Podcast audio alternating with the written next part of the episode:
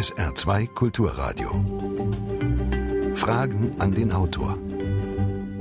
Dazu begrüßt Sie heute Jochen Marmit am Mikrofon. Herzlich willkommen an diesem Pfingstsonntag. Unser Buch heute heißt Generation ziemlich beste Freunde.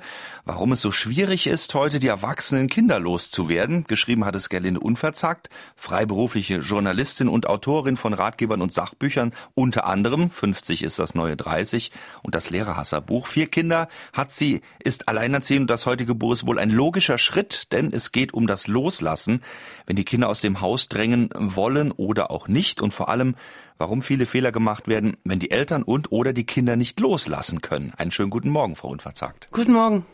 Und auch einen guten Morgen, Marie, denn eine Tochter ist ebenfalls heute hier bei mir mit im Studio in Saarbrücken, finde ich prima, denn es geht ja um beide Generationen und beide zeigen auch im Buch ihre unterschiedliche Sicht der Dinge, ihre Gefühle und Gedanken. Also ebenso guten Morgen, Marie. Guten Morgen. Der Buchtitel, Frau Unverzagt, legt nahe, dass Sie Ihre Tochter loswerden wollen, wollten. Warum? Seit 21 Jahren, ne? Nein, der Buchtitel ist im Prinzip aus der Idee entstanden, dass ähm, also die ganze Auszieherei hat bei mir vor sieben Jahren angefangen, als der erste ging. Äh, dann ging die zweite und ich fand die Zeit sehr spannend, in der ausgezogen wurde und sich das Familiengefüge sehr verändert hat und habe eigentlich zum ersten Mal die ähm, sagen wir mal, die Leiden auch der Jüngeren äh, in den Blick bekommen, wenn die Älteren gehen und wie sich alles verändert. Und habe dann dieses äh, Buch mit lustigen Geschichten ähm, Mutti allein zu Hause geschrieben und habe anschließend aber gemerkt, an dem Thema ist noch sehr viel mehr dran, weil einfach der Unterschied so groß ist, wenn, wenn man vergleicht, wie meine Kinder heute ausziehen oder wie die, die Generation heute auszieht und wie wir damals ausgezogen sind. Also das war, die Unterschiede sind beträchtlich und das liegt doch nahe, nochmal zu forschen, was sich in den Beziehungen zwischen den Generationen eigentlich verändert hat. Was und ist denn der wichtigste Unterschied? Der wichtigste Unterschied ist, dass heute Eltern so unglaublich gerne mit ihren Kindern befreundet sein wollen, dass die Generationen sich sehr viel näher stehen, dass das ähm, das damit reinspielt, dass die Erziehungsstile sich wahnsinnig geändert haben in den letzten 50 Jahren. Und was noch dazu kommt, ist, dass die digitalen Medien eben ähm, die Beziehungen auch verändern, in dem Sinn, dass man zwar immer noch analog auszieht, aber digital zusammenbleibt, weil man jederzeit äh, über WhatsApp und SMS und E-Mail kleine Schreibschwätzchen machen kann und sich nach Dingen erkundigen kann, wie äh, selbst wenn das Kind in Neuseeland ist, kann man abends äh, eine WhatsApp schicken und fragen, ob es genug gegessen hat und äh, warm angezogen ist und sowas. Und das ist meiner Meinung nach eine große Gefahr, weil dann dieses, dieses ähm, dieses Bemuttern, was durchaus seinen Sinn hat, in den ersten, sagen wir mal, fünf Jahren fortgesetzt wird bis ins dritte Lebensjahrzehnt. Und man, man kriegt auch eben diese Panik, wenn man mitkriegt, dass das Kind sich in eine gefährliche Situation bekriegt, begibt. Man kriegt es sofort mit und man kann trotzdem nichts tun. Und insofern macht eben die Nähe, äh, wird die Nähe durch diese digitalen Medien eigentlich auch noch, noch gesteigert. Mhm. Zu einem Zeitpunkt, wo sie eigentlich sowas wie Kraft, Zuversicht, Vertrauen, von mir aus auch Gottvertrauen erfordert, dass schon alles gut gehen wird. Und das halte ich für ein ganz großes großes Problem heute. Marie, bemuttern nur in den ersten fünf Jahren, habe ich jetzt da rausgehört. Reicht ja. dir das? Ähm, also die nächsten zwei wären noch toll gewesen, aber bei mir hat es nach fünf Jahren aufgehört. ähm, nein, also ich finde, dass die Bemutterung schon teilweise heutzutage zu weit geht. Also ich kann natürlich immer nur für mich und meine Freunde sprechen, aber ähm, meine Mutter, also ich habe Glück gehabt, weil meine Mutter versucht hat, sich zurückzunehmen in ihrer Bemutterung. Aber ähm, ich kenne da Beispiele von Freunden, wo das auch bis jetzt noch, also ich habe ja auch ältere Freunde als 21 jetzt, ähm, wo, wo das einfach grenzenlos ist. Und da finde ich, dann sollten sich die Mütter vielleicht probieren, ein bisschen zurückzunehmen.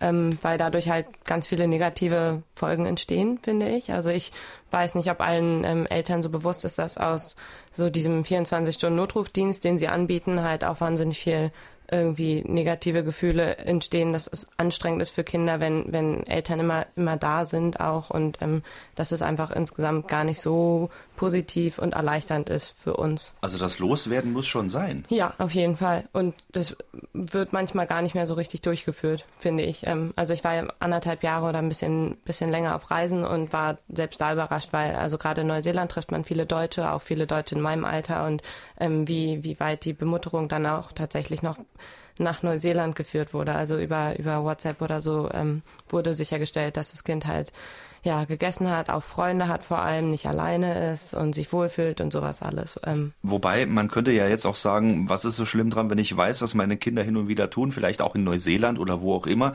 was sie denken, was sie fühlen und umgekehrt auch, was die Eltern tun oder denken und fühlen, wenn ich nicht mehr zu Hause bin, ähm, ist doch eine gegenseitige Wertschätzung. Ähm, ich glaube ehrlich gesagt, das ist nicht so diese wahre Wertschätzung. Und ähm, also ab und zu mal hören, wie es der anderen Person geht, ist schön. Ich habe auch einmal in der Woche oder so eine E-Mail geschrieben an meine Mutter, aber ich finde, das ist dann auch genügend, weil ich ziehe ja nicht aus und ich gehe ja nicht weg von zu Hause, um dann irgendwie im Endeffekt doch noch zusammenzuklatschen sozusagen und zusammenzukleben und irgendwie dauernd sozusagen Status-Update zu machen, wie es mir jetzt gerade geht. Also da ist ja der Sinn vom Weggehen und von der Trennung meiner Meinung nach ein bisschen verfehlt. Und ähm, ich glaube ehrlich gesagt, durch diese Trennung, die meine Mutter und ich jetzt hatten, anderthalb Jahre, ist im Endeffekt was viel Besseres und was viel Größeres entstanden, als es vielleicht möglich gewesen wäre, wenn, wenn ich jetzt ständig nur zu Hause gewesen wäre.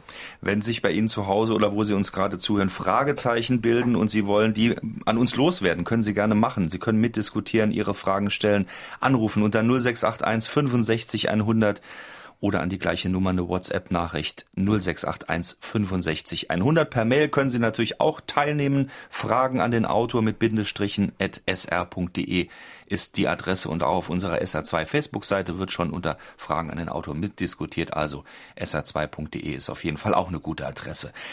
Schauen wir nochmal auf diese Loslösung. Die haben wir jetzt schon gehört, die wurde schon angesprochen. Die setzte auf einer Reise ein, eine Reise äh, nach der Schule nach Neuseeland. Ähm, ja. Das klingt ja nach diesem klassischen erstmal weg von zu Hause und dann sehen wir mal weiter. Ähm, wo war denn bei Ihnen, Frau Unverzagt, der Moment, wo Ihnen klar ins Bewusstsein gedrungen ist, die fährt jetzt nicht nur auf eine Reise, sondern die ist jetzt wirklich weg? Ja, ich habe das schon versucht, mir vorher natürlich ähm, ganz, ganz klar zu machen und richtig glauben kann man das nicht. Und als dann, das fand ich bemerkenswert, als dann die erste WhatsApp aus äh, Bangkok kam mit der Nachricht, dass es in Bangkok heiß ist und stinkt.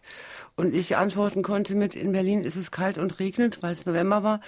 Und wir uns dann kurz darauf verständigt haben, dass es Blödsinn ist, so einen Schwachsinn auszutauschen. Und das war dann sehr bald die sehr schöne Erfahrung, dass wir auf E-Mails ausgewichen sind, beziehungsweise richtige alte, gute Briefe. Und daran ist mir so klar geworden, dass was anderes wächst. Also diese Zeitverzögerung ist wichtig. Wenn man ein Abenteuer überstanden hat und sich dann hinsetzt und einen Brief nach Hause schreibt, dann ist das eine Gelegenheit, das alles nochmal zu durchdenken und ähm, ein bisschen Maß und Mitte da reinzubringen. Und es hat nicht mehr die Unmittelbarkeit. Und ich habe unglaublich große Lust gekriegt, auch abends mich hinzusetzen und meiner Tochter zu schreiben. Und dadurch ist eben dieses zum einen Konfrontation, aber auch Reflexion, das ist so miteinander drin. Und wir haben uns auf diese Weise ganz zufällig eine erwachsene Ebene erarbeitet. Und das, ähm, das hat mir einfach, das hat mich sehr froh gemacht. Das war klasse. Und dann konnte ich auch die Abwesenheit besser aushalten, ja. Und diese erwachsene Ebene ist dadurch möglich geworden, dass du weggefahren bist. Sonst wäre es ja, nicht passiert. Bin ich mir ziemlich sicher, ja. Mhm. Also dieser, dieser ganze Abstand musste einfach mal sein. Genau. Wie, wie, ist das mit der Bestärkung gewesen von Seiten der Mutter? Also vor der Reise jetzt? Ja. Ähm, ich habe ehrlich gesagt nicht gefragt. also ich habe halt einfach die Tickets gekauft und ähm, und dann war die Sache irgendwie geritzt und dann war ich irgendwie ein paar Monate später weg. Aber ähm, ich weiß gar nicht, wie ich reagiert hätte, wenn du jetzt Nein gesagt hättest. Ich glaube, ich hätte es halt trotzdem gemacht. Aber ähm, ja, also meine Mutter hat mich, glaube ich, immer in allem bestärkt, was ich so machen wollte. Also es sei denn, es wäre jetzt was echt sehr Dummes gewesen, aber immer so, ja, geh raus, mach was, ähm, finde ich gut. Und meine Schwester, meine Große, war auch schon ein Jahr weg. Also vielleicht war das dadurch schon mal ein bisschen eine ähm, ein Gedanke, der ihr auch schon so von selbst gekommen war, dass ich auch mal dann gehen möchte oder so. Ja. Sonja, in dem Zusammenhang, Entschuldigung, ja. ist vielleicht das ganz gute Stichwort Zurückhaltung. Es soll ja Leute geben, die zum Lachen in den Keller gehen, aber man kann das auch mit Weinen machen. Man muss jetzt nicht unbedingt seine Kinder mit Tränen fluten in dem Moment, wo sie beschließen, wegzugehen. Und ich finde, das ist ein wichtiger Punkt, weil man einfach aus, aufgrund eigener emotionaler Bedürftigkeit so sehr klammert und zu so vielen Dingen bereit ist und dann in Gefahr steht, den Deal anzubieten. Ich mache dir hier richtig schön, du musst keine Miete zahlen, ich fülle den Kühlschrank, ich wasche die Wäsche und ich bin nett und ich habe keine Vorschriften bezüglich äh, Drogen, Sex und nacht nächtlichen Heimkehrzeiten. Also ich mache dir richtig schön und dafür bleibst du da. Also der, der Deal ist, glaube ich, viel schlimmer und, und dessen muss man sich bewusst sein, dass man sie einfach nicht bremsen darf. Sonja Colling-Boos schreibt aus St. Ingbert, sind die Trennungsschmerzen im digitalen Zeitalter wirklich geringer als in früheren Epochen? Wie weit die Epoche jetzt zurückgeht, das lassen wir mal dahingestellt, aber digitales Zeitalter haben wir auf jeden Fall. Sind die Trennungsschmerzen geringer oder größer? Ich denke, sie sind größer, weil sie einfach nicht ordentlich erledigt werden können. Wenn wir uns mal überlegen, wie es wohl der Mutter von Christoph Kolumbus gegangen ist. Die musste ohne SMS, ohne WhatsApp monatelang aushalten, dass ihr Söhnchen auf dem Meer rumschippert und sie hatte keine Ahnung, was passiert. Und sie musste eine Lösung finden, die vielleicht hieß, äh, Glauben, Beten, Zuversicht, Hoffen, sowas alles. Und diese, ich möchte mal sagen, Tugenden, die können nicht wachsen, wenn eben der Schmerz auch quasi künstlich immer aufrechterhalten wird. Dann, dann hört man die Stimme und denkt wieder, ach, wäre sie doch hier oder wäre er doch hier. Oder man macht die Erfahrung, man skypt und man sieht sich ja, aber man kann sich nicht in den Arm nehmen. Skypen macht einfach traurig. Und was habe ich davon, wenn ich das Gesicht sehe und feststelle, aha, sie hat wieder vergessen, Sonnencreme zu benutzen. Dabei habe ich doch immer gesagt, es ist heiß in Australien. Ja. Also die, diese ganzen, ich möchte sagen, die Tugenden, das, was einem hilft, das zu bewältigen, die können nicht entstehen, wenn man einfach immer in diesem Echtzeitkontakt ist. SR2 Kulturradio mit Fragen an die Autorinnen, kann man heute sagen, Gerlene Unverzagt und ihre Tochter Marie mit Generation ziemlich beste Freunde. Und wir haben einen ersten Anrufer. Statistiken belegen, dass es in Deutschland immer mehr sogenannte Nesthocker gibt. Zumeist Männer verlassen auch im höheren Erwachsenenalter das Elternhaus nicht mehr. Was steckt hinter diesem gesamtgesellschaftlichen Phänomen? Frau Unverzagt. Das sind sicherlich im Einzelnen ganz besondere Einflüsse. Im Groben, in der Übersicht kann man schon sagen, wenn man sich klar macht, es gibt in Deutschland viel mehr alleinerzogene Kinder als früher. Es gibt auch viel mehr alleinerziehende Mütter. Ich will jetzt nicht zu tief in die Beziehung zwischen Müttern und Söhnen einsteigen, aber die Situation wird natürlich komplizierter. Wenn ähm, eine Mutter, sagen wir mal, mit einem Kind zusammen wohnt, dann ist natürlich die Tendenz, da zu klammern, stärker. Wenn man dazu rechnet, dass Eltern und Kinder sich auch deswegen besser verstehen, weil Eltern im Allgemeinen auf Vorschriften verzichten und auch keine Ansprüche an das Verhalten ihrer Kinder stellen, dann ist es auch ähm, sehr bequem. Und ein dritter Punkt, der dazu kommt, durch den ich eigentlich erst durch die Gespräche mit meiner Tochter aufmerksam geworden bin, ähm, dieses, dieses schlechte Gewissen, was man empfindet als junger Mensch, wenn man geht, weil man die Mama alleine lässt und weil man nicht genau weiß, ob man der Mama zumuten darf, dass jetzt ihr, ihr Lebenssinn verloren geht. Also alles das führt, einer, führt zu so einer Verbackung, in die ich mit meinem Buch eigentlich ein bisschen frische Luft reinbringen wollte. Es hat keinen Sinn zu sagen, ja, heute sind alle Nesthocker oder alle gehen nicht mehr, weil sie so bequem sind. Man unterstellt den Kindern heute gerne, dass sie das Geld sparen wollen, dass sie die Annehmlichkeiten zu Hause genießen wollen und einfach faul sind und das Leben schwänzen. Aber das ist, glaube ich, nicht richtig, wenn man an diese gefühlsmäßige Komponente denkt und sich überlegt, was Kinder eigentlich empfinden, wenn sie sich aus, ja, aus den besten Gründen dem Wohlergehen ihrer Eltern oder ihrer Mütter äh, verpflichtet fühlen. Also das ist bestimmt nicht angenehm, wenn man in Neuseeland sitzt und sich überlegt, ob die Eltern das schaffen oder ob sie jetzt, wo das Kind weg ist, sich vielleicht scheiden lassen und der Vater schnell eine neue Freundin findet und was dann zu Hause eigentlich los ist. Also diese Dinge, die so an den Kindern hängen, die finde ich so wahnsinnig ungerechtfertigt eigentlich. Und in dem Zusammenhang sehe ich eher die Tendenz, dass sie einerseits das Reden über die Nesthocker und das andererseits das Gerede von, von Hotelmama, also Pension Papa gibt's ja seltener, äh, dass aber diese, dass diese Dinge heute so auch öffentlich so durch den Kakao gezogen werden, ohne dass man einfach mal fragt, warum ist denn das eigentlich so? Und das bedeutet natürlich, dass auch Eltern und Kinder ähm, das gut machen, wenn sie darüber einfach mal ein offenes Gespräch anfangen und Eltern auch sagen, wie es ihnen selbst geht und Kinder auch sagen dürfen, was sie für ein Gefühl dazu haben. Und da waren die Ergänzungen meiner Tochter in dem Buch äh, eine unglaubliche Bereicherung für mich. Jetzt hat die Mama wieder gesprochen. Die mhm. Perspektive von Marie wurde gleich mit eingenommen. Genau, das ist ja eine gute Überleitung. Wie ist das denn mit dem Gedanken an Nesthocken? Ja, also ich glaube, die zwei Punkte, die meine Mutter angesprochen hat, also gerade die letzten beiden, einmal ist es Bequemlichkeit, würde ich 100% zugeben. Also es ist super bequem zu Hause und irgendwie, wenn ich das vergleiche mit den Erzählungen meiner Mutter von früher, dass, also es gibt schon so Regeln, wie ich mich verhalten soll, aber das ist jetzt eher einfach weil ich weiß, dass ich mich ordentlich verhalten muss. Das ist nicht ganz strikt und ähm, irgendwie um zehn zu Hause sein und so. Also dadurch, dass es so bequem zu Hause ist, bleibt man dann, glaube ich, auch länger. Das ist echt ein Punkt, den man ansprechen muss. Aber ja, was irgendwie viel zu viel zu kurz kommt, ist dieses ähm, emotionale Verantwortungsgefühl irgendwie. Also ich sage nicht, dass es bei jedem so ist, aber wenn ich mit meinen Freunden darüber spreche und es war in Neuseeland, in Deutschland, also und auch in ganz unterschiedlichen Altersklassen so, dass, dass da auch schon mitschwingt, dass ähm, manche Kinder sagen, ja, irgendwie meine Mutter ist ähm, alleinerziehend. Wir zwei Schwestern sind hier zu Hause. Meine große Schwester ist schon ausgezogen und ich habe gesehen, wie schlecht es meiner Mutter ging, wenn ich jetzt auch noch gehe.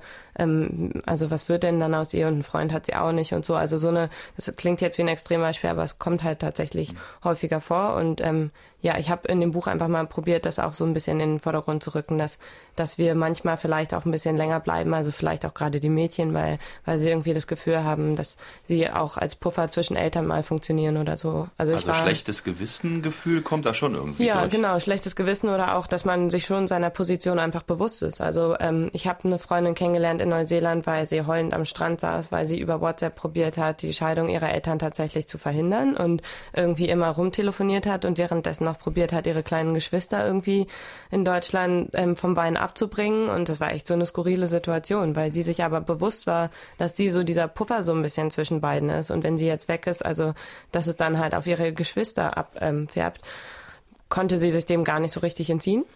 Und ähm, das würde ich manchen Eltern einfach gerne mal nur so einen kleinen Denkanstoß geben, dass das auch ein Grund sein könnte, warum man länger vielleicht bleibt. 1970 schreiben Sie, äh, etwa um den 20. Geburtstag äh, sind die Kinder ausgezogen, um mal noch eine Zahl ins Feld zu führen. Heute die Hälfte erst nach dem 30. Geburtstag und soweit die Saarländer in der Statistik auftauchen, nämlich bei den Nesthockern sogenannten ganz oben, fast 75 Prozent aller jungen Männer bis zum 30. Lebensjahr wohnen noch zu Hause. Saarland hat auch die höchste Eigenheimdichte in Deutschland. Vielleicht hängt das auch damit zusammen. Wir haben noch einen Anrufer. Meiner Ansicht nach besteht ein Unterschied zwischen Vätern und Müttern in dieser Geschichte. Wir haben es so gemacht, wir haben unseren Kindern, eine Tochter, einen Sohn, freien Willen gelassen, freien Lauf gelassen. Wenn sie noch ein wenig im Elternhaus bleiben wollen, gut. Wenn Sie die Selbstständigkeit erfahren wollen, leben wollen, dann konnten Sie das Haus verlassen. Unser Sohn war 18, als er das Haus verlassen hat. Die Tochter war 20. Und ich möchte mal fragen, ob Sie das ähnlich sehen. Ja, ich sehe das schon ähnlich. Ich finde Ihre Formulierung sehr schön. Äh, wir haben den Freiraum gelassen. Also das klingt ein bisschen nach Freigänger, Entschuldigung. Aber es ist natürlich ein Unterschied zwischen Müttern und Vätern, der allerdings sich in den aktuellen Tendenzen auch aufzulösen droht. Die Mütter sind im Allgemeinen näher an den Kindern dran. Deswegen ist natürlich der Trennungsschmerz auch größer. Aber wenn man jetzt in Rechnung stellt, dass von verschiedenen Seiten gewollt ist, dass die Väter sich mehr in der Familie engagieren und dafür die und beruflich zurückstecken, also ähm, und, und sich einfach mehr um die Kinder kümmern und zu erwarten steht, dass da auch eine engere Beziehung dadurch aufgebaut wird, dass Väter mitwickeln und mitfüttern und all diese Dinge tun, dann ist natürlich auch zu erwarten, dass dieser, dieser spezielle Trennungsschmerz die Väter ganz genauso erwischt. Und ich habe im, im Zuge meiner Recherche mit Vätern gesprochen, die am Boden zerstört waren, weil das Schätzchen ausgezogen ist. Und das zeigt mir nur, das ist jetzt nicht eine spezielle ähm, Deformation von Mutterherzen, sondern das kann Vätern einfach, wenn sie dasselbe tun, auf die genau gleiche Weise erwischen. Empty Nest Syndrom ist ja ein ganz großer Begriff auch in Ihrem Buch in diesem Zusammenhang. Also wenn eben die Kinder flügge geworden sind, dann ist das Nest leer. Was kann oder was geschieht ganz häufig äh, in der Folge? Kommt dann dieses große Loch? wenn man, wenn man sich innerlich nicht genügend darauf vorbereitet, glaube ich, kann das große Loch schon kommen. Es ist einfach ähm, so, es ist einfach so eine so eine große Veränderung im Leben, wenn man plötzlich ein Kind hat. Dann ähm, gewöhnt man sich daran, dann findet man sich da rein in das, in diese immerwährende Verantwortung und natürlich auch in die ganze Freude, die das bereitet und das erfülltes Leben und das verhindert zufällig genau, dass man die Frage nach dem Sinn des Lebens stellt. Deswegen ist das, finde ich, emotional nachvollziehbar, dass dann plötzlich der Lebenssinn oder sagen wir mal der Mittelpunkt weg ist dass es ähm, eine episodische Erscheinung im Leben ist. Das macht man sich nicht klar, wenn man das Gefühl hat, alles im Leben ändert sich total, wenn jetzt Kinder da sind.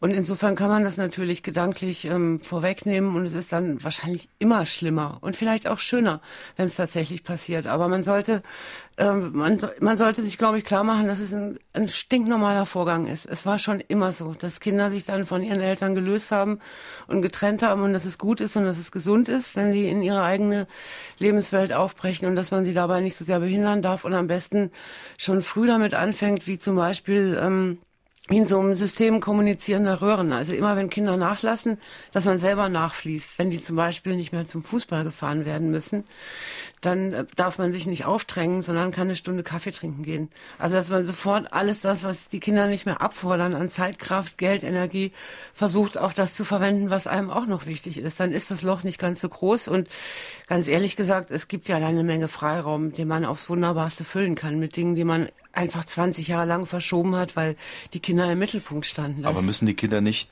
irgendwie doch endlos geliebt werden. Das sollte doch oberstes Gebot sein. Ich war so ein bisschen schockiert bei dem, was Sie da schreiben. Ähm, man soll sich sogar unbeliebt machen, relativ früh bei den Kindern, damit es nachher nicht so wehtut beim Loslassen. Das ist genau der Punkt. Man muss sich sogar unbeliebt machen. Also in dem Moment, wo man als Eltern glaubt, man, man muss sie immer lieben, immer 150-prozentig lieben und da sein und alles, das ist in der Theorie richtig. Aber wenn man dann versucht, im Zuge dieses sehr romantischen Liebesideals erwartet, zurückgeliebt zu werden in der gleichen Intensität, dann ist man schon in der Falle. Also jeder, der Kinder hat, der weiß, dass man sich gelegentlich unbeliebt machen muss mit Aufforderungen, ins Bett zu gehen oder die Hausaufgaben zu machen. Wenn man das nicht aushält, weil man nichts als Liebe äh, zwischen sich und den Kindern haben will, dann endet das damit, dass man die Hausaufgaben nachts um zwölf selber macht und das Kind amerikanische Serien guckt. Und das ist eben ein, ein Punkt, die, die ähm, sagen wir mal, die Konfliktscheu von Eltern. Das, das macht, macht mich so irre, also auch bei mir, ja, dass ich, dass ich, um einem Konflikt aus dem Weg zu gehen, darauf verzichte, meine Position bezüglich Hausaufgaben oder Zimmeraufräumen klarzumachen. Und das ist, das ist auch diesem Freundschafts- und Liebesideal geschuldet, aber Erziehung ist was anderes. Erziehung muss sich trauen, sich unbeliebt zu machen und muss vor allem den Kindern auch zugestehen, dass sie mal Scheiße bauen dürfen, dass sie mal wirklich scheitern dürfen, auf die Nase fallen dürfen und mit den Folgen ihres Verhaltens konfrontiert sein dürfen, ohne dass Mama oder Papa gleich angerannt kommen und die Scherben wegräumen, das Knie verpflastern und alles wieder gut machen. Jetzt frage ich mal, wir sind ja jetzt hier unter uns, ähm, wie unbeliebt hat sich die Mama gemacht? Ähm, also in den letzten Jahren jetzt würde ich sagen, nicht genug. Also ich zum Beispiel empfinde diese 24 Stunden da sein und immer, immer dir zuhören und diese grenzenlose Liebe, das ist was Wunderbares und ich will mich wirklich nicht beschweren, aber auf der anderen Seite ähm, führt es, finde ich, zu halt diesem, diesem Verantwortungsgefühl. Also wenn ich das Gefühl habe, dass ich abends eigentlich lieber weggehen würde und weiß aber, ach, meine Mutter sitzt zu Hause und hat wahrscheinlich für mich gekocht und irgendwie freut sich über ihren Tag und über meinen Tag zu reden und ist interessiert an mir, dann ist der Gedanke oder dann, dann fällt es mir schwerer abzuwägen, ob ich jetzt eher mit meinen Freunden weggehe und das Essen halt kalt werden lasse und sowas oder ob ich halt nach Hause gehe und mich hinsetze und Zeit mit Mama verbringe und sowas alles. Also ich glaube, ähm, so diese grenzenlose Liebe, die ist ja eh da, die spüre ich ja sowieso, durch, aber durch andere Sachen und dieses ähm, wahnsinnige überrollende Verhalten manchmal, wo man so denkt, ich will jetzt eigentlich echt nur ein bisschen Abstand. Ich will auch mal, dass meine Mutter mir sagt, nee, ich kann jetzt nicht oder so. Das kann halt auch was total Erleichterndes sein. Also zum Beispiel haben wir jetzt seit zwei Wochen Besuch von jemandem, ähm, mit dem Mama sich besser versteht und dadurch habe ich viel mehr Freiraum jetzt, habe ich wieder das Gefühl, weil, weil ich viel entspannter irgendwie in den Tag gehen kann, weil ich nicht das Gefühl haben muss, ich muss jetzt irgendwie nach Hause gehen und reden oder, oder so. Ich kann halt einfach viel, viel mehr machen, was ich will. Oder ähm, ich glaube, vor einem Jahr habe ich mal meine Mutter gefragt, ob wir zusammen spazieren gehen wollen und ich würde sie sogar auf dem Eis einladen und so. Und als Antwort kam als SMS nur, dass sie ein Date hat und jetzt leider nicht kann. Und das war ein total cooles Gefühl, weil ich so dachte, ja cool, meine Mutter kann jetzt halt auch einfach nicht mehr. Und als ich dann an dem Nachmittag mit meiner Freundin Freundin was gemacht habe und die mir, ähm, ich ihr das halt erzählt habe, da hat sie dann gesagt, ja, ist ja super cool, sowas würde meine Mutter nie schreiben. Meine Mutter ist halt immer für mich da. Also, würde sich in dem Moment wieder opfern. Genau. Und die würde sich halt total freuen, wenn ihre Mutter halt auch mal sowas schreiben würde. Weil das einfach davon zeugt, dass da ein bisschen, bisschen mehr Lockerheit sozusagen drin ist. Wir müssen für die Hörerinnen und Hörer noch aufschlüsseln, dass Marie nach ihrer Neuseelandreise wieder eingezogen ist. So sieht's aus. Also ihr beide wohnt zusammen wieder. Genau. Na, das genau. wollen wir an der Stelle doch nochmal sagen, damit man das jetzt auch nochmal nachvollziehen kann. SA2 Kulturradio, ein weiterer Hörer. Ich möchte die Autorin fragen, ob äh, ausreichend genannt wird die Gefahr, dass die Kinder, das einzige Kind oft, an Drogen, Crystal Meth oder Alkohol kommen. Und äh, da würde bisher noch kein Wort drüber gesagt. Da genügt es ja nicht mit dem Hubschrauber drüber zu fliegen, um zu gucken. Da gibt es aber ein Gerät, das äh, sollten die Eltern und auch die Schulen haben und der Staat sollte das unterstützen. Das setzt man auf die Haut und weiß dann, ob das Kind in den vergangenen Tagen oder Wochen Crystal Alkohol oder Nikotin genommen hat. Vertrauen ist gut, Kontrolle ist besser. Das kann man ja auch so dosieren, dass man sagt, ja, wir wollen mit diesem Gerät nur gucken, ob du kein Fieber hast, ob du fit bist, ob du die Schule gut machen kannst. Da braucht man ja den Kindern, den pubertierenden Leuten nicht sagen, dass man nun nach Drogen und Alkohol forscht. Das ist also eine ganz besondere Anfrage in Sachen Vertrauen ist gut, Kontrolle ist besser. Frau Unverzagt, was sagen Sie zu dieser Idee? Äh, sehr bizarrer Vorschlag. Ich kann das noch toppen. Man kann auch kleinen Kindern schon Chips implantieren. Dann weiß man immer, wo die ist und kann das, wo die sind und kann das auf dem Handy nachverfolgen. Solche Möglichkeiten gibt's. Ich bin nicht überzeugt davon, dass das tatsächlich eine vertrauensbildende Maßnahme ist. Und ich würde Ihre Skepsis gegenüber diesen ganzen Drogen teilen wollen. Ich glaube, die Arbeit an der, ähm, sagen wir mal, an der Basis fängt da auch ganz früh an und dass man seine Kinder natürlich stärken und bestärken muss im Verweigern von bestimmten Drogen. Äh, ich möchte abschließend mit einer Gegenfrage antworten. Wenn Sie jetzt ein an einen guten Freund denken oder eine gute Freundin, der ihnen ein Gerät auf den Arm setzt und sagt, ich will mal sehen, ob du Fieber hast und in Wirklichkeit ihren Bierkonsum der letzten vier Wochen oder irgendwie sowas eruieren will. Würden Sie das so richtig klasse finden und Vertrauen zu dieser Person haben? Marie, ein Chip oder irgendeine Kontrollfunktion oder sagen wir mal eine, eine Liste, wo man abhaken muss, äh, so als Kind, das käme, glaube ich, auch nicht so ganz gut. Nee, also vor allem wenn es um Kontrolle geht, dann ist WhatsApp ja schon die beste Kontrolle. Also da kann ja jede Mutter jederzeit sehen, dass vor einer Stunde das Schätzchen das letzte Mal online war oder so. Also wenn es um Kontrolle geht, sind Facebook und WhatsApp, glaube ich, um einiges besser. Und ähm, Wobei Eltern ja doch Angst haben, dass ihre Kinder Drogen nehmen. Ja, aber das kann man doch im Endeffekt, also jetzt so ganz ehrlich, also im en von meiner Erfahrung her kann man da wirklich nicht viel als Eltern beeinflussen. Also man kann man kann immer wieder versuchen, die Kinder darauf irgendwie aufmerksam zu machen oder so, aber im Endeffekt geht doch jedes sein Kind wirklich seinen eigenen Weg und dann finde ich das schwierig. Und ähm, also wenn man dann anfängt, irgendwelche Substanzen oder Chips oder irgendwelche Geräte auf die Haut zu setzen, da ist es ja über den Punkt schon hinaus. Also meine Mutter und ich reden ja darüber, dass Vertrauen da ist, dass ähm, also wir reden ja davon, dass diese Basis von Vertrauen und Liebe da ist, aber ich glaube, ähm, was jetzt gerade in diesem Gespräch oder in dieser Frage angesprochen wurde, da ist es ja über den Punkt schon hinaus. Also da kann ja überhaupt gar kein Vertrauen da sein, sonst hätte man doch als Eltern nicht das Bedürfnis, den Chip auf die Haut zu setzen. Und ob ich jetzt im Endeffekt Drogen nehme, das kann meine Mutter leider auch nicht beeinflussen. Also egal, wie gut unser Verhältnis ist. Also es hat zwei Kulturradio mit Fragen an die Autorin heute, Gerlinde Unverzagt und ihre Tochter Marie. Und wir haben noch eine E-Mail bekommen aus Neunkirchen von Walter Dickomer. Er schreibt, der Kinder- und Jugendpsychologe Dr. Michael Winterhoff, der beklagt die starke Zunahme symbiotischer Eltern-Kind-Beziehungen und sieht das auch als eine der Ursachen des enormen Anstiegs kindlicher Verhaltensstörungen. Ist das für Sie auch so eine Kategorie, wo Sie sagen, ja, das wirkt zusammen, dass dieses späte Abnabeln äh, bei den Kindern vor allen Dingen und natürlich auch bei den Erwachsenen zu Verhaltensstörungen führt? Ich will das gar nicht rundheraus ablehnen, obwohl mir was an der Sache nicht gefällt. Also, dass Herr Winterhoff das so sieht, ähm, kann man verstehen. Der hat auch eben mit Patienten zu tun. Also, das ist jetzt nicht unbedingt die normale Sicht auf die Dinge, sondern die des Experten, der jeden Tag mit diesen Fällen konfrontiert ist. Und insofern geht mir die Argumentation manchmal über das Ziel hinaus, in dem Sinn, weil man erstmal einen Hammer in der Hand hat, sieht alles aus wie Nagel. Und insofern ist das aber keine Kritik, sondern eher als, möchte ich das als Ergänzung verstanden wissen. Also der zweite Punkt ist eher, dass er die, die Kinder im Fokus hat. Ich würde dann gerne mal über die Verhaltensstörungen von Eltern reden. Das ist nämlich der andere Teil, der dazugehört. Also nach all dem, was wir jetzt besprochen haben, es gibt auch Faktoren, die es den Kindern außerordentlich schwer machen. Und dann müsste man eigentlich erstmal darüber reden, was mit Eltern eigentlich los ist und wie unterm Strich diese unglaublich große emotionale Bedürftigkeit zustande kommt. Also Sie fragten eben nach den Konflikten. Äh, selbst ich, ich muss feststellen, ich war früher strenger, sagen auch alle meine Kinder. Ich habe darauf bestanden, dass, dass die Regeln eingehalten werden. Und heute sehe ich, dass ich seit seit sechs Jahren in so einem Stadium bin. Ich würde das mal als sentimentales Kamel bezeichnen. Ja, ich gehe jedem Konflikt aus dem Weg. Ich kann es gar nicht mehr aushalten, dass die mich doof finden. Als Beispiel, ich habe früher darauf bestanden, dass zum Wochenendeinkauf vier Kinder mitkommen und die Sachen vier Treppen hochtragen. Heute mache ich das alles alleine und ich kaufe immer mehr. Könnte ja sein, dass einer zum Essen kommt und Hunger hat. Und dann bringe ich meinen beiden Jüngsten, 20 und 21, auch noch zwei Überraschungseier als kleine Aufmerksamkeit mit, weil ich gerne so ein Lächeln einkassieren will. Also ich nehme mich davon nicht aus, aber dieses Sentimentale, was dann mit dem Auszug kommt, ich glaube, davor muss man sich ein bisschen hüten und ich glaube, bei den nächsten Einkäufen sollten die auch wieder mittragen.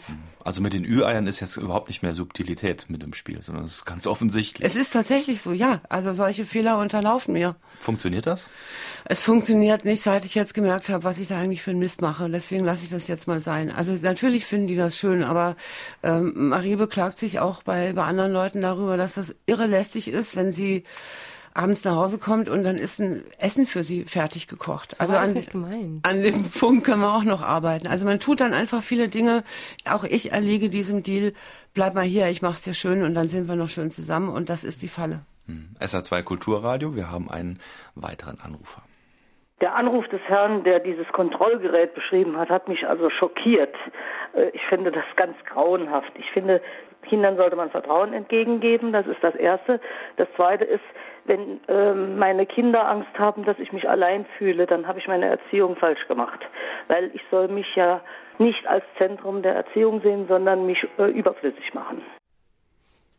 Wunderbar. unterschreiben, alle beide. Das Total. ist ganz in meinem Sinn. Das ist genau der Zweck der Sache. Also man muss alles daran setzen, eines Tages entbehrlich zu werden. Das ist nicht auf lebenslanges ähm, Glück zusammensein, Friede, Freude, Eierkuchen ausgelegt, das Ganze.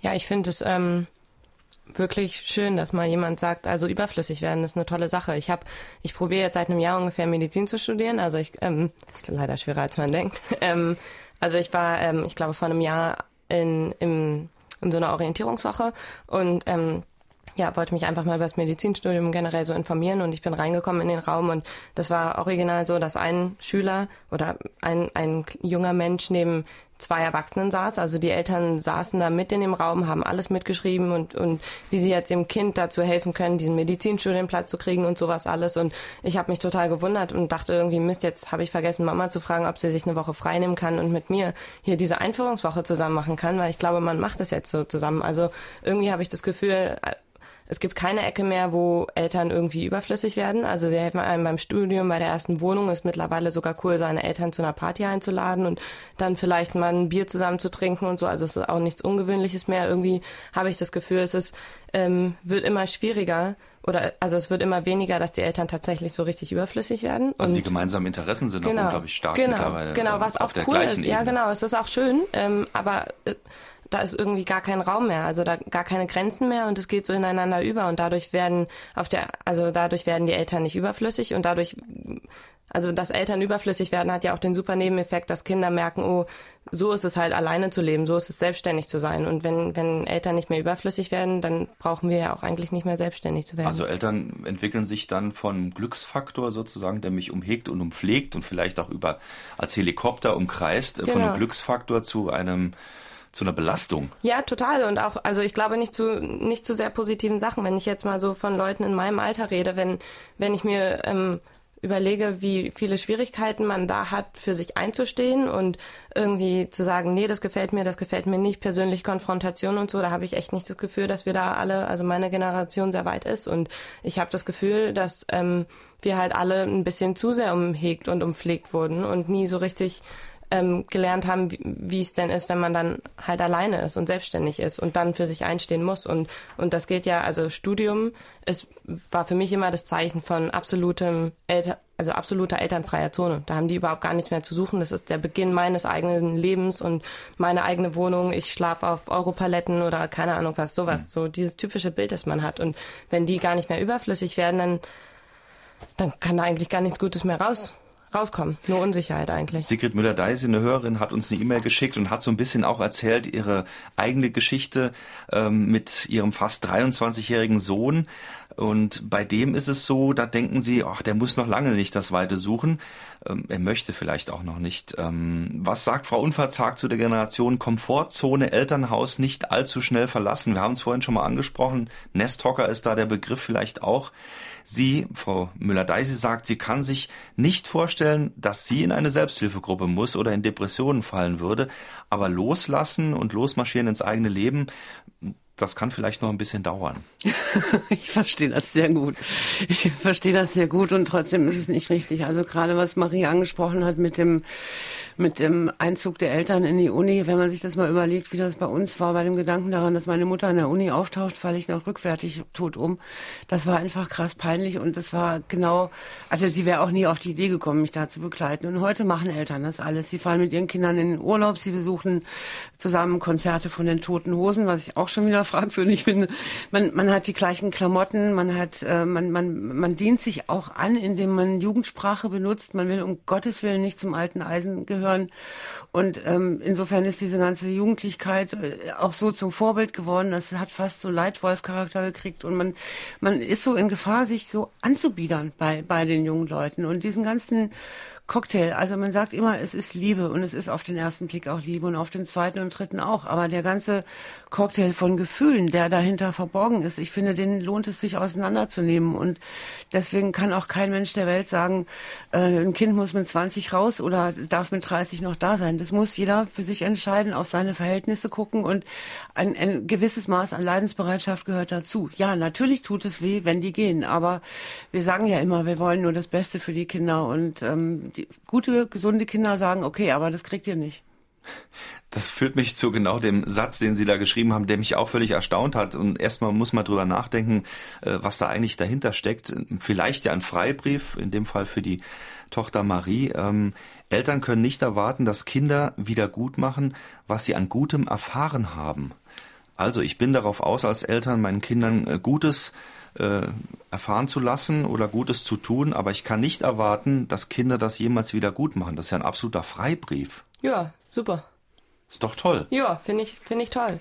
Also ich muss ehrlich gesagt sagen, dass ich ähm, mal sagen muss, dass das nicht als sehr positiv angesehen wird. Also wie Leute in meiner Generation über ihre Eltern reden. Also diese ganze vergrößerte Liebe und irgendwie dieser 24-Stunden-Dienst und alles, was Eltern so machen, ist wunderbar. Aber es wird halt echt nicht so gewertschätzt und das finde ich passt zu, zu dem, zu dem Satz, man, also die Eltern werden teilweise als lästige Leute angesehen, bei denen man halt noch wohnt. Also wie, wie wenig Respekt da teilweise in den ähm, Formulierungen ist. Das finde ich schon manchmal sehr erstaunlich und ähm, das ist vielleicht auch mal ganz cool, wenn, wenn Eltern das mal wüssten, dass die Kinder das auf gar keinen Fall in so einer, also eins zu eins übernehmen und das dann auch zurückgeben und da so eine, so eine gleichzeitige Wertschätzung da ist. Die ist einfach überhaupt leider gar nicht da. Harte Worte, Frau Unverzagt. Ja, das hat mich auch schockiert. Und, und zu dem, was Sie zitieren, gehört noch, Kinder werden das Gute, was sie erfahren haben, an ihre eigenen Kinder weitergeben. Und insofern ist das eine, ähm, das ist eine vertikale Geschichte. Und wenn wir anfangen einzufordern, dass das Gute, was wir ihnen getan haben, an uns zurückgegeben werden soll im Sinne von Payback Time. Ja, ich habe dich unter Schmerzen geboren, kannst du bitte jetzt mit mir nach Frankreich fahren oder sowas. Also ich, ich ziehe das bewusst ein bisschen ins Lächerliche, diese Gefühlsdeals, die man da abzieht. Aber ich glaube, ähm, wir sollten uns an das halten, was Sie sehr schön Freibrief genannt haben. Ein Freibrief, Freibrief ist ursprünglich etwas, was ein Lehrling bekommt, wenn er seine Ausbildung beendet hat und in die Welt zieht, um seine Fähigkeiten zu erproben. Und das sollten wir den Kindern zutrauen. Denn in dem Sinn, dass wir die dauernd umflattern und immer noch auf die aufpassen, vermitteln wir ihnen ja auch, ihr schafft es gar nicht ohne uns. Und das hat nichts mit den Kindern zu tun, sondern eher damit, dass wir bitte, bitte noch ein bisschen gebraucht werden wollen. Und wenn ich das noch sagen darf, das ist diese Falle mit der romantischen Liebe. Es gibt etliche Wissenschaftler, die, die das auch äh, nachvollziehbar belegen können. Das Ideal von bis das der Tod euch scheidet, ist von dem ähm, idealen erwachsenen Pater auf die Kinder übergegangen. So nach dem Motto, Kinder hat man fürs ganze Leben, Männer kommen und gehen, die Zahl der Trennung nimmt zu, aber so ein Kind, das ist was für die Ewigkeit und, und da ist dann Liebe, reine, unverfälschte Liebe auf beiden Seiten und das entspricht, glaube ich, nicht ähm, den Tatsachen. Das, das muss man überdenken. Was kann es für Folgen haben, nicht loslassen zu können oder zu wollen? Für, sowohl für die Eltern wie auch für die für den ich sag bewusst jetzt Nachwuchs.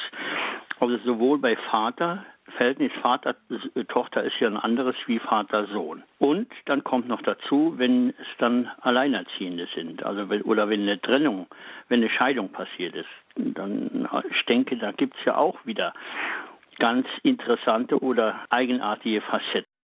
Also welche Folgen kann es haben? Das ist, glaube ich, der Kern der Frage. Ähm, welche Folgen, es kann natürlich viele Folgen haben, aber wenn man nicht loslassen kann, wenn das wirklich nicht funktioniert und auch nicht mehr mit Ü-Eiern getan ist, ähm, was passiert dann? Welche Erfahrungen oder welche Gespräche haben Sie dazu geführt? Gemeinhin würde man sagen, dann können Kinder nicht, nicht wachsen, in dem Sinn von erwachsen werden. Aber in einem anderen Sinn würde ich auch sagen, dann können Eltern nicht erwachsen werden. Also sich auf ein Leben ohne Kinder wiederum besinnen zu können, bedeutet ja auch erwachsen sein oder größer werden oder seine Möglichkeiten, sein, sein Leben, seine Aufgaben zu erfüllen. Wenn man es landwirtschaftlich betrachtet, dann wachsen die Möhren auch nur groß, wenn man sie früh pikiert. Es braucht eben jeder seinen Platz. Sonst kann das nichts werden. Und wenn man es humoristisch betrachtet, ist das bei Loriot in dem Film Ödipussy sehr schön dargestellt. Und ich habe manchmal, also ich habe meinem, meinem jüngsten Sohn vorgeschlagen, weil wir uns so gerne haben, könnten wir eigentlich, wenn ich 97 bin und er 60, zusammen ins Altersheim ziehen. Und habe mich über die gesunde Reaktion gefreut. Die war nämlich, boah, vergiss es. Also man muss sich voneinander trennen, um sich dann vielleicht auch anders wiederzufinden. Aber dieses Loslassen, ohne, ohne das geht es nicht. Ohne das können Kinder ihre Möglichkeiten nicht finden und Eltern auch nicht. Welche hauptsächlichen Gründe gibt es für ein längeres Zusammenleben von Eltern und Kindern und wie finden Sie diese heraus? Ähm, es gibt es gibt etliche Gründe. Natürlich können, wenn Kinder Kinder kriegen, ähm, Eltern dann wieder ganz wunderbar als Babysitter zum Einsatz kommen. Und natürlich verstehen sich auch viele Generationen, äh, also zwei, drei Generationen sehr gut. Natürlich kann man auch schöne Seiten zusammen haben, aber ich kann das nur ich, ich, ich kann das nur einmal, einmal mehr anmahnen. Man muss sich die schlechten Seiten klar machen, um die guten Seiten schätzen zu können. Und es ist nicht automatisch ein gutes Verhältnis, wenn man ähm, ja, immer aufeinander gluckt und im gleichen Haus wohnt und sowas alles. Also da muss die Stimme aller Beteiligten gehört werden. Und wenn man da ein bisschen nachbohrt, kommt auch schnell, hm, ja, also dieser Lästigkeitsfaktor, den Eltern entwickeln, wenn sie einfach immer da sind und Kindern alles abnehmen, durchaus in einem doppelten Sinn abnehmen. Marie lächelt und stimmt zu. Ja, ich stimme dem definitiv zu. Also ich habe eine Freundin, die sagt über ihren eigenen Papa, dass ihr Papa ihr bester Freund ist. Und es mag im ersten Moment irgendwie wie so ein Kompliment klingen. Und ähm, auch ich habe mir sehr lange gewünscht, dass meine Mutter und ich halt wie die Gilmore Girls sind und beste Freundinnen sind und sowas. Also es ist lange her, aber die Zeit gab's.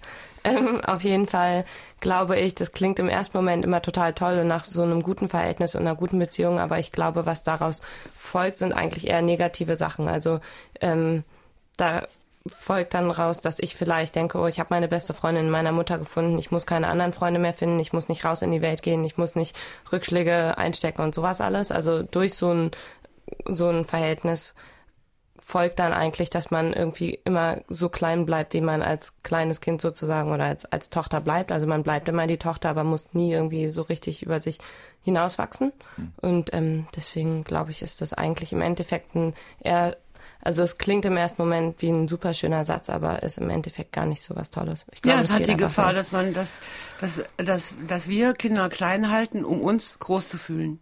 Und das finde ich nicht in Ordnung. Patricia Schumann schreibt eher begleitend, nicht fragend, aber doch bestätigend. In vielem, was die Autorin schildert, findet sie sich selbst. Ebenfalls alleinerziehend, Stichwort Einkaufen und Überraschungseier teils erheiternd, teils erschreckend. Und dann sagt sie noch, meine Tochter lebt schon eine Weile nicht mehr bei mir. Sie studiert in Düsseldorf und hat gerade zwei Auslandssemester in Frankreich verbracht. Und kaum ist sie seit ein paar Tagen wieder bei mir zu Hause, da fange ich an, Fussel an ihrer Kleidung zu entfernen, während sie sie trägt. Reaktion sehr genervt. Mit besten Grüßen. Wir hatten vor Jahren amerikanische Nachbarn die haben immer behauptet, dass dieses Phänomen Hotel Mama typisch deutsch sei. Also in USA, auch in England würden die Kinder also ohne Diskussion in einem bestimmten Alter einfach das Elternhaus verlassen. Also in jedem Fall, wenn sie zum College oder zur Uni gehen. Meine Frage, ob das so ist oder ob das jetzt nur ganz äh, persönliche Meinung war. Hotel Mama, typisch deutsches Phänomen? Also das Phänomen gibt es generell äh, belegbar in Zahlen, dass in ganz Europa ähm, Kinder dazu neigen, länger im Elternhaus zu verbleiben als in der Generation vorher. Das mag mit wirtschaftlichen Umständen zu tun. Südeuropa äh, beispielsweise Arbeitslosigkeit führt natürlich dazu, dass die jungen Italiener und die jungen Spanier und die jungen Griechen sehr viel länger zu Hause bleiben als beispielsweise auch in Deutschland. ähm, ein, ein starkes Sozialsystem in Richtung Wohlfahrtsstaat führt dazu, dass Kinder früher ausziehen. Also in, Nord, in Nordeuropa, in Skandinavien ist, ist für solche Fälle gesorgt und haben Kinder eben auch jenseits der Möglichkeiten ihrer Eltern staatliche finanzielle Möglichkeiten, ähm, auch früher auszuziehen. Äh, das ist in, in Amerika und in England eher, wie soll ich sagen, also äh, eher klar ist, in einem bestimmten Alter gehen die Kinder, hat auch mit Dingen zu tun, wie dass sie in einem bestimmten Alter einfach fertig sind mit dem, mit dem, mit dem College und dass das eben ansteht. Das war bei uns früher auch eine andere Geschichte. Das Ausziehen war automatisch für die Jungs, die zum Bund mussten oder zum Ersatzdienst. Also es waren eher ganze Alterskohorten, die zum gleichen Zeitpunkt das Gleiche getan haben. Das hat sich ein bisschen aufgelöst und damit sind persönliche äh, Entscheidungen eher in den Vordergrund gerückt und die Vielfalt dieser Entscheidungen, sprich der Zeiten, zu denen man als angemessen empfindet, dass jemand auszieht, die haben sich einfach äh, aufgespalten. Und es gibt viele Zwischenlösungen. Es gibt dieses Auslandsjahr mit 16, was viele Eltern und viele 16-Jährige wichtig finden. Oder es gibt diese, ja, die berühmte Reiferoute nach Australien und Neuseeland, die dann äh, nach dem Abitur ansteht. Also das hat sich aufgelöst in viele ähm, beliebige Lösungen, die jede Familie oder jede Eltern-Kind-Konstellation für sich findet. Und ähm, ich finde darüber hinaus die Frage wichtig, warum, warum gucken wir ins Ausland? Also was sagt es über unsere Verhältnisse, wenn wir äh, feststellen, wie ist das jetzt in Amerika, wie ist das in Deutschland, wie ist das im europäischen Ausland? Das können ja alles immer nur Orientierungen sein und das hat in keiner Weise irgendetwas Vorbildhaftes oder Verpflichtendes. Also das, der, der Blick muss auf das gerichtet sein, was hier bei uns ist und was wir mit unseren Kindern wollen, was die mit uns wollen und wie wir wie wir diese, diesen Lebensübergang fassen wollen, ob als große Krise, als Chance oder was auch immer. Aber dieser Blick ins Ausland kann nur Orientierung sein, in dem Sinn wie auch ähm, die Orientierung im Kochbuch. Was kocht man eigentlich in Italien so? Auch könnte ich heute auch mal machen. Aber es gibt nirgendwo ein, ein Vorbild in dem Sinn, dass man sagen muss, ja, das ist das Ziel, da müssen wir hinkommen die Ablösung, die, dieses Wegfahren, Marie. Neuseeland liegt nun mal wirklich so weit wie möglich entfernt von, ja. von hm. Berlin. Äh, vielleicht geht's in die Antarktis noch einen Schritt weiter, aber äh, braucht's auch diese ganz große Entfernung und diese Klarheit, da kann man jetzt nicht innerhalb von äh, fünf Stunden äh, wieder zu Hause sein oder die Mutter kann auch nicht innerhalb von fünf Stunden da stehen, wenn es mir schlecht geht. Genau. Ähm, also diese große Distanz, ja. die muss es geben? Ja, auf jeden Fall. Also ich ähm, das war mir auf jeden Fall ganz wichtig. Ich glaube, ich war irgendwann auf der Reise, wurde ich dann doch mal krank. Und dann hat meine Mutter mir vorgeschlagen, mit einem Päckchen, ähm, ein Päckchen eingefrorene Hühnersuppe vorbeizuschicken, damit es mir dann wieder besser geht und so. Und darüber haben wir zum Glück immer nur Witze gemacht. Also es kam nie zu der Hühnersuppe. Ähm, ich musste dann selber gesund werden ne, mit Vitaminen und so. Aber ja, mir war es halt total wichtig, dass ich, ähm, also ich habe es ehrlich gesagt eher für mich gesehen. Also Mama hätte mir ruhig nachreisen können, wenn sie es gewollt hätte oder so. Ähm, aber für mich war es wichtig, dass ich an einem Ort bin, wo, wo ich nicht einfach innerhalb von einer Stunde oder zwei Stunden oder so wieder zurück kann. Also deswegen wollte ich halt auch nicht in Europa sein. Ich wollte mich bewusst in so eine Situation bringen, wo ich ähm, weitestgehend auf mich alleine gestellt bin und einfach mal gucken muss, wie ich denn jetzt eigentlich alleine klarkomme. Und ich habe es echt überlebt und hatte eine gute Zeit. Also es war, war, war eine gute Sache. Und Aber es hat irgendwann wichtig. doch bestimmt auch mal wehgetan. Ja, total. Also gerade am Anfang. Das war auch jetzt nicht alles so Friede, Freude, Eierkuchen. Man kommt da ja auch nicht an, hat Freunde und ein Leben und ähm, arbeitet auf einer Zwiebelfarm oder so. Also es waren die ersten zwei Monate, waren, glaube ich, echt die blödesten meines, meines ganzen Lebens, weil ich keine Freunde hatte, weil ich die Sprache nicht verstanden habe, weil ich keinen Job gefunden habe. Also es waren echt alles blöde Erfahrungen. Und ähm, das war dann auch noch um die Weihnachtszeit, während ich also in Neuseeland neben so einem hässlichen Plastikbäumchen im Hostel gesessen habe, habe ich geskypt mit irgendwie meiner Familie, meine drei Geschwister, mit meiner Mutter, die irgendein Stück auf dem Klavier klimpert und diese typischen Familienwitze werden ausgepackt. Irgendwie, man kann förmlich so den Stollen riechen und so. Also das war schon echt schwierig. Und es hat mir auch nicht sehr gut getan, weswegen ich dann ja auch irgendwann entschieden habe, WhatsApp zu löschen und das, das gar nicht mehr zu machen. Und dann, das, deswegen sind wir dann ja auch auf die Briefe umgestiegen, weil weil mich alles andere immer nur traurig gemacht hat. Und es war nicht nur am Anfang so, es war immer wieder so. Und ich glaube, sobald es mir dann schlecht ging, bin ich sofort wieder in alte Muster verfallen, dass ich das Gefühl hatte, ich muss jetzt mit meiner Familie irgendwie telefonieren, weil die kennen mich halt am besten.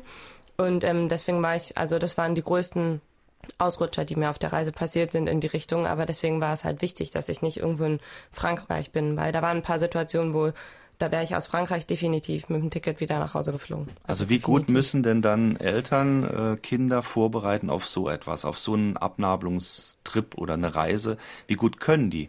Dich denn darauf vorbereiten? Mm, ich glaube, das Beste, was meine Mutter gemacht hat, war einfach mich zu bestärken, ähm, dass ich alles schaffen kann, was ich schaffen will. Und ähm, es klingt jetzt so wie dieser typische Filmsatz, aber es war halt echt so. Und, ich glaube, damit hat man alles im Gepäck, was man eigentlich braucht, um sowas zu schaffen. Und ähm, ein gutes Bewusstsein dafür. Also im Zuge dieses Buches haben wir halt mit immer mehr irgendwie Freunden von Mama geredet oder ich mit meinen Freunden und so. Und immer wieder ist mir eigentlich aufgefallen, dass Leute da überhaupt gar nicht drüber reden. Also man, es wird nicht drüber geredet, was für Gefühle da sind und ähm, wie das zwischen wie sich das eigentlich anfühlt, warum man was macht zwischen Eltern und Kindern. Und ich glaube, ähm, wenn, wenn man da ein bisschen mehr ein Bewusstsein schaffen würde, dann könnte so ein Abnabelungsprozess ja auch viel leichter funktionieren. Dann würden nicht so Missverständnisse passieren wie, ja, der will noch länger bleiben, ich lasse ihn jetzt, obwohl ich eigentlich gar keinen Bock mehr auf meinen Sohn habe und, und der Sohn denkt, ach nee, Mama ist ja sonst alleine. Also so eine Sachen würden, glaube ich, nicht passieren, wenn da ein bisschen mehr Bewusstsein und vielleicht auch so Transparenz ist. Also nichts unausgesprochen lassen genau. in diesem Zusammenhang. Genau. Ja, und vor allen Dingen auch ein paar Witze darüber machen. Das finde ich ist eine ganz gute Methode. Also mir ist irgendwann aufgefallen, dass ich das immer früher sehr genossen habe, mit den Vieren auf dem Sofa zu sitzen und Fernsehen zu gucken und zu kuscheln. Und irgendwann war Schluss mit Kuscheln, aber ich wollte immer noch kuscheln. Und dann habe ich gedacht, eine Idee wäre ja, ich leihe jetzt einfach einen Horrorfilm aus und dann kriegen die alle Angst und dann sitzen die mir wieder auf dem Schoß. Also ich, ich finde, wenn jeder die Möglichkeit hat, auch dumme Witze darüber zu machen, dann, dann lockert sich die Sache und dann kann man sich auch mal ein paar Wahrheiten zumuten. Horrorfilm wie Mama allein zu Hause. Conny, Gesicki, Conny Gesicki schreibt noch, früher zahlten die Kinder Kostgeld und finanzierten ihren Verbleib zu Hause. Dadurch erfolgte auch eine gewisse Abgrenzung. Was halten Sie denn von Kostgeld? Ganz schwierige Frage. Da habe ich neulich auch wieder versagt. Ich habe meinem Sohn vorgeschlagen, dass er sich an der Miete etwas beteiligt, weil er mehr verdient als ich mit seinem Job. Und dann hat er gesagt, dann könnte ich ja auch gleich ausziehen. Die richtige Antwort wäre gewesen, ja, mein Sohn, das ist eine schöne Idee, lass uns darüber reden. Die echte Antwort war, ach nee, habe ich nicht so gemeint. Und das ist der Punkt. Also diese Sache mit dem Kostgeld, äh, das wäre auch was. Aber Eltern machen stattdessen, also wirklich mich eingeschlossen, rundum Service, weil es ja so schön ist mit denen. Und weil man natürlich auch eine Scheu hat vor neuen Lebensstufen und Ängste pflegt und entwickelt. Aber eigentlich ist es ähm, eigentlich ist es überflüssig. Also natürlich, wenn ein erwachsener Sohn oder eine erwachsene Tochter Geld verdient, warum soll die sich nicht an der Miete beteiligen? Und so ist es, dass einer für alles aufkommt und wenn man Glück hat, bezeichnen die das dann gegenüber der Außenwelt noch als WG. Da gibt es Unterschiede. Die Hörerinnen und Hörer merken schon hier bei SR2 Kulturradio, auch bei Gerlinde Unverzagt ist das nicht so ganz einfach, obwohl sie sehr offen darüber schreibt, dann eben doch den Satz zu sagen, lass uns über den Auszug sprechen.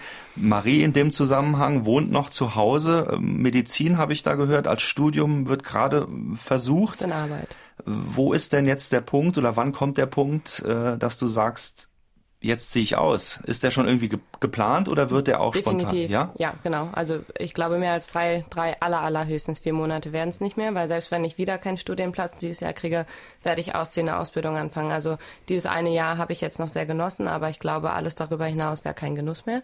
Deswegen, ähm, das ist definitiv in aller, allernächster Zeit ähm, geplant auf jeden Fall. Wird da schon drüber gesprochen? Ist das schon eine Dimension, die bei Ihnen durchgedrungen ist? Ja, das tun wir. Wir reden darüber und da der, der Jüngste auch gehen will, also ist absehbar, dass ich Ende des Jahres nach Freiheit stinken werde und ich versuche Pläne zu machen. Vielleicht mache ich das wie die und gehe mal auf Reisen. Vielleicht gibt es ja auch. Ja, in Neuseeland, ne? Mit einem Backpack. Vielleicht aber kaufen Sie sich auch eine Neonhose. Das ist auch noch so ein Punkt, den man vielleicht ganz am Ende ansprechen Stimmt. kann. Äh, Sie schreiben so schön, äh, Rentner in Neonhosen geht gar nicht, Frau Unverzagt. Also dieser Jugendwahn, der dann vielleicht an die Stelle tritt, wenn, wenn eigentlich doch eher das Alter kommt, äh, dann nochmal krampfhaft versuchen. Ganz kurz, ähm, ist das für Sie eine Option, nochmal so richtig ageless zu starten? Um Gottes Willen, nein. Also ich finde, dieser, dieser eben, dieser Drang, so unbedingt jugendlich zu sein, der, der macht einen klein und macht einen lächerlich. Ich finde, man muss zu den Jahren stehen und es ist sehr schön, zu den Jahren zu stehen und vor allen Dingen auch äh, das zu genießen, was wir tatsächlich als Vorteil gegenüber den Jüngern haben. Und das ist eine bestimmte Erfahrung, ein bestimmtes Maß an Dingen, die man schon mal gedacht und entschieden hat. Und ich würde, wenn ich darf, sogar das, das Wort äh, Weisheit in den Zusammenhang einbringen wollen. Das heißt nicht, dass ich mich weise finde, aber das heißt, dass wir ein ganz anderes Fund haben, mit dem wir wuchern können und überhaupt gar keinen Grund, uns in irgendwelchen Äußerlichkeiten Wurstpellen-Jeans oder Neonhosen oder was auch immer äh, anzubiedern, an dem äh, was am Ende nur lächerlich sein kann. Wir werden nicht mehr aussehen wie mit 20 und ich würde sagen, das ist auch gut so. Also das als letzter Tipp von Gerlinde unverzagt an alle, die äh, ihre Kinder ziehen lassen und dann einen neuen Abschnitt beginnen. Vielleicht als letzter Tipp von Marie, was brauchen Mütter oder auch Väter, die um ihr Hänschen weinen und es wieder zurücklocken? Was sollten die tun? Ähm, gelassen sein und irgendwie sich ablenken davon, definitiv. Also, weil da kommt nichts Gutes bei raus, gar nichts. Deswegen einfach ein bisschen chillen, ein bisschen sich das von den jungen Leuten abgucken, wie man chillt, einfach coole Sachen machen, aber die, die Kinder in Ruhe lassen. Vielleicht zusammen auf ein Konzert gehen. Ja, vielleicht. Toten Hosen gehen wieder auf Tour, ne? SR2 Kulturradio. Heute mit Gerlinde Unverzagt und ihrer Tochter Marie mit dem Buch Generation ziemlich beste Freunde, warum es heute so schwierig ist, die erwachsenen Kinder loszulassen. Erschienen im Belz Verlag, 255 Seiten, 16,95 Euro. An dieser Stelle ein Dankeschön fürs Fragen beantworten an die beiden. Natürlich auch ein Dankeschön an die vielen Hörerinnen und Hörer, die ihre Fragen gestellt haben. Jeden Exemplar haben Martha Klein aus Lamsborn, Alexa Harich aus Gresaubach und Hans-Ulrich Wolter aus Zweibrücken gewonnen. Die Sendung hier, die wird es demnächst natürlich auch als Podcast geben unter Fragen an den Auto im Internet unter sr2.de. Und an der Stelle können wir dann schon mal in die nächste Woche schauen. Dann ist nämlich ARD Themenwoche. Woran glaubst du? Der Titel Professor Wolfgang Huber ist dann zu Gast. Das Thema Glaubensfragen, eine evangelische Orientierung. Da geht es darum, dass Wolfgang Huber zeigt, was die zentralen Inhalte sind und er beleuchtet religiöse Konzepte wie Schöpfung, Sünde, Auferstehung aus der heutigen Perspektive. Also auch ein spannendes Thema. Und er stellt vor allen Dingen im Reformationsjahr die Frage, was macht den Kern des christlichen Glaubens aus? Wie verbinden sich christliche Werte mit religiösen Lebensformen? Hat der christliche Glaube der Macht des Todes etwas entgegenzusetzen und wie sieht es mit den Werten Europas aus, für die das Christentum auch von denen in die Pflicht genommen wird, die nicht daran glauben. Das Ganze Professor Wolfgang Huber und sein Thema bei Reingard Saupe in Fragen an den Autor in der nächsten Woche hier auf SA2 Kulturradio wie immer Sonntag 9 Uhr und 4 und für diese Sendung bedankt sich Jochen Marmit und nochmal Dankeschön an die beiden, die da waren. Danke. Danke, sehr und gerne. Gutes Gelingen in dem zukünftigen und Verhältnis, das Sie da noch erwartet. Spätestens in vier Monaten haben ja. wir gehört, ist der Auszug. Vielen Dank für Ihr Interesse. Ein schönes Pfingstwochenende. Jochen Marmit sagt ciao, ciao. Bis bald.